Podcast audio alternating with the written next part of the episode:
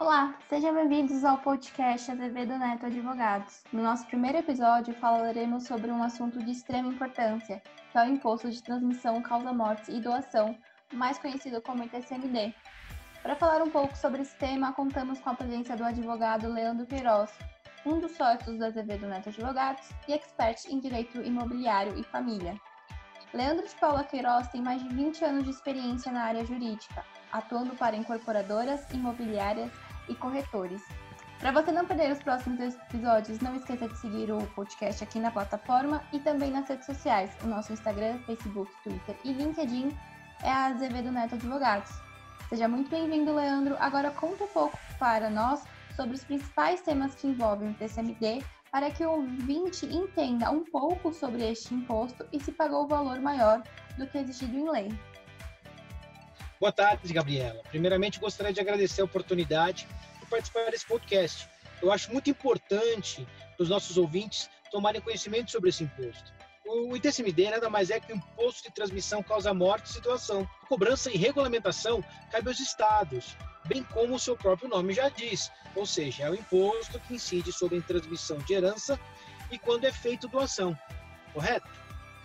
É, seja ela de bens móveis ou imóveis, e é importante também deixar claro que muitas pessoas confundem o TCMD com o ITBI, sendo que, na verdade, o ITBI é o outro tributo, que é de competência municipal e regulamentado pelas prefeituras, e que incide, diferentemente do ITCMD, sobre a transferência de bens imóveis entre pessoas vivas.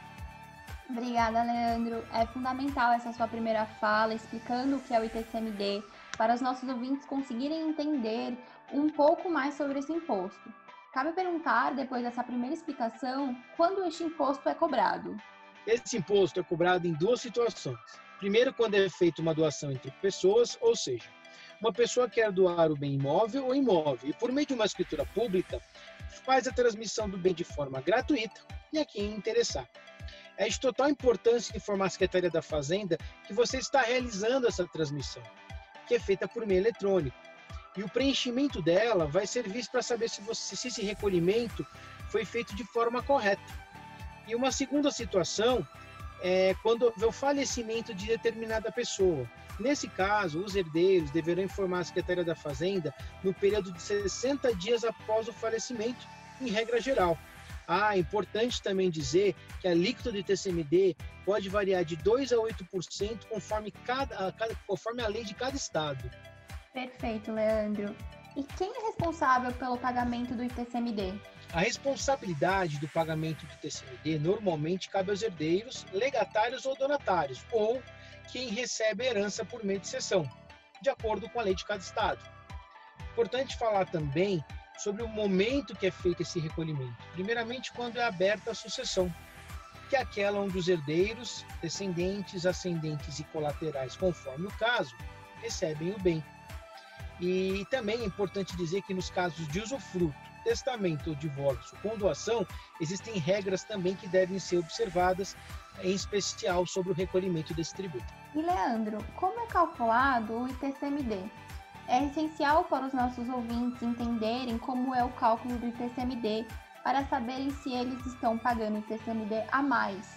Gabriela, é importante os ouvintes entenderem como é calculado o ITCMD para saber se realmente estão pagando o imposto de forma correta ou a mais.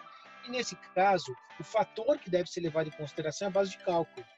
Por exemplo, quanto maior for a base de cálculo, maior vai ser o imposto que ele você terá que recolher. No caso de TCMD sobre os bens imóveis, a base de cálculo é adotada sobre o valor venal do imóvel, conforme determina o Código Tributário Nacional. E esse valor é atribuído pelo município. Alguns estados normalmente utilizam como base de cálculo o valor venal de referência. Só que o correto deveria ser o valor venal do imóvel, conforme estipula o Código Tributário Nacional. E outra coisa, o valor venal de referência normalmente é maior e que gira em torno de 30 a 40%, é, 30 a 40% a mais que o valor venal, que seria o valor certo a ser recolhido. Dessa forma, é um absurdo. Eu, nós, eu entendo que é um absurdo a prática. Isso lesa totalmente o contribuinte que vai recolher o tributo, que deveria ser calculado sobre uma, base de cálculo muito menor. Por exemplo, se eu for dar, for dar um exemplo em São Paulo, e a Prefeitura de São Paulo adota, a Prefeitura de Campinas adota, como diversas outras prefeituras no estado de São Paulo adotam um valor venal de referência. Então, assim, além de ser totalmente ilegal, é, ela prejudica o contribuinte. E, inclusive, em São Paulo, existe um entendimento dos tribunais dizendo que o valor certo a ser recolhido é sobre o valor venal do imóvel, que, na verdade, seria o valor correto e muito menor em relação ao de hoje. Entendi, Leandro. Enquanto você explicava o cálculo de TCMD, me veio uma outra pergunta, que é: se eu pagar o TCMD a maior, consigo recuperar o valor pago? Ótima pergunta.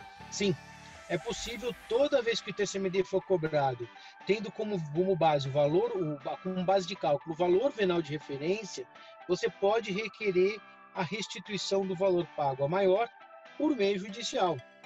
E é importante lembrar também que no estado de São Paulo, especialmente no Poder Judiciário, o entendimento é majoritário, como eu disse lá atrás, sobre a ilegalidade dessa cobrança. Sim, está muito clara a relevância do ITCMD e quanto é importante saber mais sobre esse imposto. E para irmos nos encaminhando para a nossa última pergunta, qual seria o prazo para pedir a restituição? O prazo para pedir restituição dos recolhimentos feitos a maior é de cinco anos. Ainda lembramos que é essencial que os contribuintes interessados, antes de fazerem a doação ou realizarem a abertura do inventário, procurem um profissional especializado. Em muitos casos, se analisados, se forem feitas análises antes da prática desses atos, as pessoas poderão ter uma enorme economia, sem sombra de dúvidas. Perfeito. Acredito que você esclareceu as principais perguntas sobre o assunto de TCMD, Leandro. Agradeço a presença, agradeço todas as explicações. Muito obrigado pela participação no nosso primeiro episódio do podcast Azevedo Neto Advogados. Eu que agradeço a oportunidade de esclarecer todos os nossos ouvintes sobre esse imposto que é tão importante e que muitas vezes, por desconhecimento, acabam pagando a mais. Agradeço, um forte abraço e me coloco à disposição de vocês. Leandro, Agradeço mais uma vez a sua participação e sua contribuição em relação a esse assunto, que, como ouvimos, é de extrema importância. Para maiores informações, acessem o nosso site, lá encontrarão diversos artigos e notícias sobre esse tema. Gostaria de agradecer a todos que chegaram até aqui e vale lembrar para os nossos ouvintes não esquecerem de seguir a gente aqui na plataforma e também em nossas redes sociais. Estamos no Instagram, Facebook, Twitter e LinkedIn. É só procurar Azevedo Neto Advogados. E muito obrigado para você e até o próximo episódio.